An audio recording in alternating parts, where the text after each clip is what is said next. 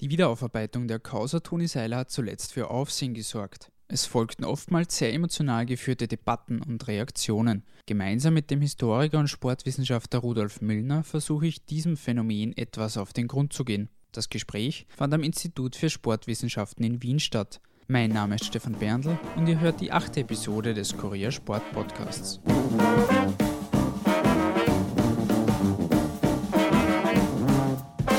Sehr geehrter Herr Müllner, vielen Dank fürs Dabeisein bei diesem Podcast zum Thema Toni Seiler, das die letzte Woche und das Wochenende rund um Kitzbühel bestimmt hat und sehr viel diskutiert worden ist. Der Vorwurf, dass Toni Seiler im März 1974 in Zakopane eine 28-jährige Polin misshandelt haben soll. Seiler selbst hat seine Unschuld immer wieder beteuert. Dossier der Standard und E1 haben das jetzt wieder aufgerollt, die ganze Sache. Wie schon gesagt, die Debatte ist sehr emotional geführt worden. Wie haben Sie das ganze Thema und jetzt diese Neuaufrollung des Ganzen, wie haben Sie das verfolgt? Also zunächst bin ich mit diesem Akt konfrontiert worden. Einen Akt zu lesen ist normalerweise eine relativ einsame Sache und ich bin gewohnt, mit äh, solchen Akten umzugehen. Dann bei der Vorstellung, wenn das Ganze an die Öffentlichkeit kommt, habe ich mir schon gedacht, dass es ziemlich emotional werden wird. Und das ist auch eingetreten. Die Intensität äh, in den Medien war in gewisser Weise vorauszusehen. Wenn es aber dann so geballt auch auf einen persönlich zukommt, ist es doch ein bisschen überraschend. Sie haben gemeint, es war damit zu rechnen, dass das sehr emotional werden wird. Inwiefern war das von Ihrer Seite aus abzusehen, dass dieses Thema und diese Enthüllung so viel Echo hervorrufen wird? Ja, das war insofern zu erwarten, weil Tony Seiler eine sehr emotionale Figur ist, sehr positiv besetzt. Das war seinerzeit schon so. Ich habe mir viele Medien angesehen, auch in der zeitgenössischen Berichterstattung zu seinem Olympiasieg. Und hier ist es auch schon sehr emotional geworden. Ich habe mir Fanpost aus der Zeit angesehen. Da gibt es zum Beispiel eine Passage, wo eine, ein Kind oder ein junges Mädchen schreibt, dass sie geweint habe als Toni Seiler diese Olympiasiege erreicht hat, dass sie in die Kirche gegangen sind, dass sie gebetet haben für ihn und so weiter. Das zeigt, dass hier eine tiefe Emotionalisierung für eine gewisse Generation schon stattgefunden hat und auch in der Folge seine Schauspielerei, diese positiven Bilder, diese Österreich-Werbung und so weiter, das sind Bilder, die ja nicht nur kognitiv wahrgenommen werden, sondern die da werden Emotionen bewegt. Also das heißt, Seiler extrem positiv besetzt und jetzt kommt eine Geschichte daher, die natürlich extrem negativ ist. Und hier ist natürlich zu erwarten, dass zu einem richtigen Crash kommt, dass viele Leute äh, sofort in diesen Schuld- und Anschuldigungsmodus schalten und dass es in Österreich auch Massenmedien gibt, die hier ein gutes Geschäft machen, indem sie das verstärken. Und das ist tatsächlich dann so eingetreten. Und hier findet natürlich Enttäuschung statt. Und ich kann auch verstehen, dass es auch Wut auslöst, Zorn. Und Enttäuschung ist natürlich auch eine, hat eine Doppelbedeutung. Hier wird etwas entblößt auch. Inwieweit war es dann trotz dieser ganzen negativen Reaktionen und dieser emotionalen Debatte, die das Ganze hervorgerufen hat, inwieweit war das Ganze trotzdem wichtig und richtig, dass das wieder zum Thema gemacht worden ist? Also ob etwas richtig ist, ist ein, ein leicht ausgesprochen, aber doch äh, eine schwierige Frage, die dahinter steht. Tatsache ist, dass die Fakten hier auf dem Tisch liegen, dass hier neue Fakten auf dem Tisch liegen. Damit ist eine Störung passiert, eine Irritation eines Systems auf der nationalen Ebene, aber auch auf der lo lokalen Ebene, Kitzbühel, Tirol, aber auch natürlich sicher auch im Umfeld dieser Person, Familie, Bekannte, wo es sehr tiefe Betroffenheit mit Sicherheit gibt. Aber wenn man es jetzt so auf, auf Länder- oder Nationenebene anschaut, bei einer Irritation, bei einer Störung ist immer auch äh, ein Reflexionsprozess verbunden und das ist die Chance, etwas zu lernen. Und insofern wird man vielleicht mit ein bisschen zeitlichen Abstand sagen können, hier ist etwas möglich geworden, über die Enttäuschung zu einem Lernprozess zu kommen. Das Thema an sich und der ganze Fall ist sehr komplex und hat viele Facetten. Man hat den Sportler Toni Seiler, den österreichischen Skiverband zu der damaligen Zeit, gleichzeitig auch diese politische Komponente mit der Intervention zweier Länder. Welcher Aspekt ist hier Ihrer Ansicht nach der, der am ehesten relevant ist, beziehungsweise der hier jetzt 40 Jahre danach am ehesten eine Rolle spielt? Sie haben schon gesagt, es hat viele Ebenen, viele Aspekte. Das ist etwas, was jetzt sichtbar geworden ist. Das habe auch ich gelernt dabei. Äh, ich denke, dass vielleicht das Wichtigste ist, welche Bedeutung der Sport, speziell der Skisport, hier in Österreich hat. Bedeutung heißt jetzt hier auch auf der politischen Ebene, auf der diplomatischen Ebene, dass diese Geschichte die Regierung beschäftigt hat, dass auch in den jetzigen Reaktionen, Reaktionen von Regierungsseite gekommen sind, zeigt, wie hoch emotional dieser Sport hier in den 70er Jahren gewesen ist, welche Bedeutung er gehabt hat, aber auch, was Skisport heute noch bedeutet für das Nation Building, für Stammtische, für Emotionalisierung, aber auch für renationalistische Impulse. Über das Thema ist zwar damals berichtet worden, aber in eher geringem Ausmaße. Im Stern wurde das sehr ausführlich behandelt in dem deutschen Magazin. Das war der Österreicher Bernd Dörler. In diesem Zusammenhang wird auch oft gesagt und gerade im Zusammenhang mit Toni Seil auch, das war ja eine andere Zeit. Kann man dieses Argument gelten lassen? Die 70er Jahre waren eine andere Zeit. Wenn die Frage darauf zielt, ob damit gewisse Vorfälle, sexuelle Übergriffe oder sogar Vergewaltigungen toleriert worden sind oder das, ob das in dem, in, dem, in dem Ethos dieser Zeit tolerabel gewesen sind, also verboten war es auch damals. Es waren auch Übergriffe, die damals äh, sicher nicht äh, in Ordnung waren. Die Frage ist, ob darüber hinweg gesehen worden ist, leichter als heute. Ich denke, dass es sicher heute eine größere Sensibilität gibt, solche Sachen zur Anzeige zu bringen. Polen, wo das Ganze passiert ist, war damals auch eine kommunistische Diktatur. Inwieweit kann man jetzt diesen Akten, die da in dieser Zusammenarbeit von Dossier Ö1 und der Standard untersucht worden sind, inwieweit kann man diesen neuen Akten und diesen neuen Tatsachen, die da jetzt ans Licht gekommen sind, wirklich vertrauen? Wie würden Sie das nach den, nach den Fakten beurteilen?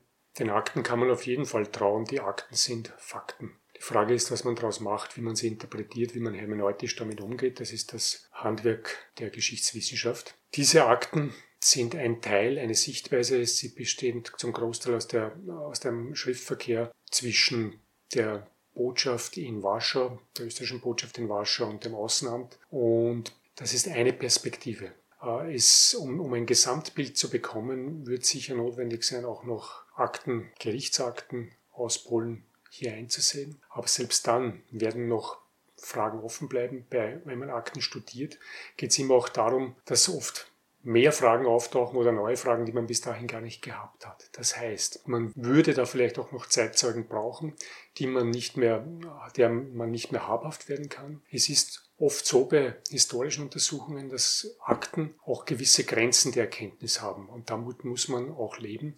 Gewisse Fragen wird man stellen, Oft wird man aus dem vorhandenen Datenmaterial keine Antworten bekommen. Und, das ist ein wichtiger Punkt, die Bearbeitung und die Aufarbeitung sollte hier ganz technisch sauber sein von Leuten, die sich wirklich auskennen, Historiker, Historikerinnen, Juristen, interdisziplinäre Zugangsweise vielleicht. Und wenn wir über den Begriff der Aufarbeitung reden, dann denke ich, sollte der nicht auf dem Boulevard stattfinden, äh, denn hier kann eine Aufarbeitung nicht stattfinden. Hier können die Ergebnisse einer Aufarbeitung publik gemacht werden für eine Öffentlichkeit, die ein Recht darauf hat, das äh, zu erfahren. Aber die äh, Fetzen von Akten herauszureißen und dann äh, irgendwo zu skandalösen oder skandalisierenden Schlagzeilen zu machen, das ist kontraproduktiv. Inwieweit haben Sie das Gefühl, dass das jetzt wirklich auch genutzt wird, um eine Aufarbeitung und eine genauere wissenschaftliche Vorgehensweise auch in, in Gang zu setzen? Wird das Ihrer Meinung nach wirklich auch passieren oder wird dann nach ein paar Wochen, nach ein paar Monaten das ganze Thema wieder im Nichts verschwinden und wieder ein wenig ein Mantel des Schweigens über das Ganze gedeckt? Im Moment ist es so, dass äh, Daten, Fakten veröffentlicht worden sind mit den Reaktionen, die wir beschrieben haben oder die wir gesehen haben. Das ist noch keine Aufarbeitung. Das ist maximal ein Anstoß zu einer Aufarbeitung. Aufarbeitung ist aufwendig, kostet Geld, Zeit, Ressourcen, Brainpower. Und im Moment sehe ich äh, keine Personen oder Organisationen, die das für sich in die Hand genommen hätten und sagen und, und gesagt hätten, wir wollen das. Und ob das jetzt seriös gemacht wird und passiert, ist im Moment nicht abzuschätzen. Ein bisschen habe ich schon einen Verdacht, dass es wieder einschläft. Ein weiteres Argument, das zur Verteidigung von Toni Seiler auch immer wieder vorgebracht worden ist, ist, dass, dass er jetzt seit 2009 tot ist, dass man da quasi auf dem Rücken eines Toten diese ganze Debatte führt und er könne sich ja nicht mehr wehren. Was ja für einen Historiker ein sehr schwaches Argument sein muss. Das ist in der Tat kein sehr gutes Argument. Das Geschäft der Zeitgeschichtsforschung hat mit, in der Tat mit, zum Großteil mit Personen zu tun, die nicht mehr am Leben sind Jetzt äh, ist natürlich die Frage, was wirkt dann noch? Sie brauchen nur an Ihren eigenen Familienkreis denken. Personen, die verstorben sind, wirken nach. Und Ereignisse, die vergangen sind, wirken auch nach. Es geht darum, den Prozess zu verstehen, was diese Personen, was diese Ereignisse mit uns gemacht haben, was wir daraus lernen können, ob sie noch eine Bedeutung haben. Wenn sie keine Bedeutung mehr haben, dann ist es ganz gut, sie zu vergessen. Und das tun wir auch permanent. Unser Gedächtnis ist so angelegt, dass wir auch Sachen vergessen. Auch unser kollektives Gedächtnis vergisst. Solange die Geschichte noch heiß ist, solange sie noch Emotionen erzeugt, und das hat es gezeigt, muss man sie diskutieren und auch dementsprechend reflektieren. Sie haben es wieder gerade angesprochen, diese Emotionalisierung, die darin begründet ist, welche Person Seiler war und wie wichtig er für den österreichischen Sport und den österreichischen Wintersport wirklich war. Für die jüngeren Hörerinnen und Hörer da draußen, was macht diese Figur Toni Seiler so faszinierend? Welche Bedeutung hatte er für den österreichischen Sport? Also Seiler hatte vor allem für diese Generation, diese Wiederaufbaugeneration in den 1950er, 60er Jahren und dann auch noch in der Folge 1970er Jahre eine immense Bedeutung. Seiler war eine Figur, an der sich diese dieser Mythos oder diese Geschichte, dass Österreich aus den Trümmern des Zweiten Weltkriegs wieder aufersteht und aus eigener Kraft praktisch in der Weltgemeinschaft eine wichtige Rolle spielen kann, das hat sich gebündelt und fokussiert in dieser Figur. Wenn wir jetzt die die jüngere Generation hernehmen. Zum Beispiel, ich habe mit Studenten gesprochen, die in den 1990er Jahren geboren sind, dann hat diese Person für diese Menschen nicht mehr so eine große Bedeutung. Das ist eine Person, die man in Schulbüchern oder in Archiven nachlesen kann, aber sie emotionalisiert nicht mehr so stark mhm. wie die Leute aus den 60er, 70er Jahren. Das heißt, hier haben wir es auch mit einem Prozess der Veränderung zu tun. Was bleibt, ist, dass Seiler sportlich ganz außergewöhnliche Leistungen vollbracht hat und Österreich ist ein Land, wo wir leider nicht mit so vielen Weltklasse-Leistungen und herausragenden Figuren aufwarten können. Im Skisport geht das am ehesten noch und hier ist das der Status von Seiler der, dass er aus der ohnehin schon sehr potenten Galerie der österreichischen Nationalheroen unter mehrfachen Anführungszeichen jetzt auch noch herausragt. Gleichzeitig hat er auch eine sehr wichtige Rolle, was den Tourismus anbelangt, beziehungsweise wird ihm das immer wieder zugeschrieben, auch mhm. dass er da sehr wichtig gewesen sein soll. Ihrer Ansicht nach wäre dieser Fall nun tatsächlich weiter behandelt worden damals, wäre das weiter verfolgt worden, eventuell sogar eine Anklage in der Folge passiert. Welche Auswirkungen hätte das nun tatsächlich gehabt oder ist das schon wieder sehr in der Welt der Spekulation, in der wir uns jetzt bewegen? Das ist wilde Spekulation, aber Spekulationen können auch oft helfen. Nehmen wir an, und das ist nicht unplausibel, wäre, das wäre zu einem Prozess gekommen und die wäre freigesprochen worden, dann wäre das eine Geschichte gewesen, mit der sehr viel stärker geworden wäre in der Erinnerung. Es hätte die Chance gegeben, diesen Fall wirklich ad acta zu legen und diese, alle diese Spekulationen zu beenden. Jetzt ist noch wie vor vieles offen, aber worin auch die Chance jetzt noch besteht, ist, dass diese Person menschlicher wird dadurch, dass diese Kunstfigur, diese strahlende, glatte Projektionsfläche für Fantasien, Träume, aber auch Illusionen, eine wirklich eine menschliche Gestalt mit, auch mit Schwächen bekommt. Was mich in dieser ganzen Debatte auch fasziniert und verwundert hat, ist, dass es vielen schwerfällt, Sie haben das auch selbst im Interview mit dem Standard auch zugegeben, zwischen dem Sportler Toni Seiler und der Person, Privatperson Toni Seiler zu trennen. Es wird oft so angedeutet, dass ihm quasi die Erfolge abgesprochen werden mit diesen Vorwürfen, dass sein, seine sportlichen Erfolge damit kaputt gemacht werden. Wieso ist das so? Was macht gerade bei Toni Seiler es so schwer, diese Unterscheidung zu treffen? Es ist generell nicht einfach, in einer Person äh, Widersprüche zu vereinen. Man hätte gerne eine ganze Person in einer Schablone drinnen. Bei Sportstars oder auch wenn wir den Begriff Held verwenden, der mir zusehends unsympathischer wird, je länger ich ihn höre und auch selbst verwende, äh, versucht man immer entweder eine ganz reine, tadellose positive Figur zu sehen oder eine negative Figur, einen Antihelden. In der Realität, die Realität ist komplexer, spannender und interessanter und das ist auch bei Seiler so. Sporthelden sind Konstrukte, die vereinfachen, die simplifizieren. Deswegen sind sie anschlussfähig für sehr viele Menschen, für sehr viele Menschen, die auch äh, kognitiv nicht besonders differenzieren können. Das ist aber auch eine Falle. Damit sind diese Figuren anfällig für politische Vereinnahmung, wie wir das jetzt auch gesehen haben in diesen Tagen. Und das ist die Falle der modernen Sporthelden. Ich sage Ihnen vielleicht noch ein zweites Beispiel. Das Beispiel von Karl Gallhofer, das war einer der wichtigsten Sportwissenschaftler in Österreich im 20. Jahrhundert mit dem ich mich lange beschäftigt habe. Und bei Hofer ist es so, dass er der eindeutige Nationalsozialist gewesen ist. Gleichzeitig war er einer der wichtigsten Sportwissenschaftler in Österreich mit einem unglaublichen intellektuellen Output. Diese beiden Sachen zusammenzubringen ist nicht einfach Studierenden zu erklären, aber auch gar nicht einfach selbst zu verstehen und das auszuhalten, dass es so ist.